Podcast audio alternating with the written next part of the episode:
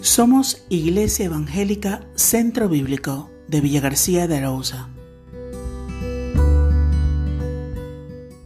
Escalera al cielo.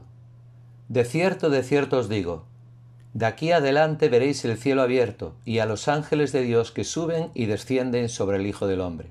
Evangelio según Juan capítulo 1 versículo 51. Para todos aquellos que creemos en Cristo Jesús, esta es una realidad manifiesta en el presente podemos ver el cielo abierto, podemos ver ese camino nuevo y vivo que Cristo mismo abrió para nosotros por medio de su sacrificio, como dice Hebreos 10:20. Nuestras miradas pueden penetrar en este lugar de misterio y de gloria que Él mismo nos ha revelado. Y pronto llegaremos allí, porque Él mismo es el camino, como dice Juan 14, versículo 6. Entre el cielo y la tierra hay una especie de intercambio. La oración sube al trono de Dios y la respuesta a nuestras oraciones baja, por medio de la persona del Señor Jesucristo. Cuando vemos esta vía abierta de relación, vemos a Jesús mismo. Él es el luminoso camino que nos lleva ante el trono de Dios.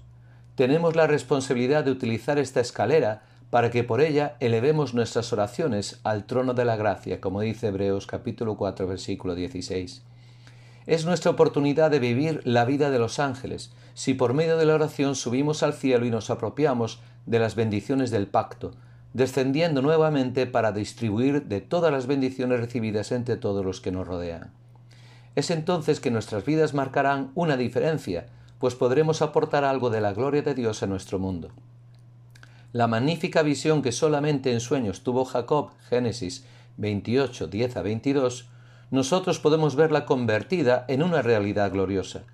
En este mismo día y a cada hora tenemos un acceso abierto por este camino que es Cristo, subimos por la comunión con Dios por medio de la oración y la vida devocional, y bajamos para trabajar en la salvación de nuestros semejantes.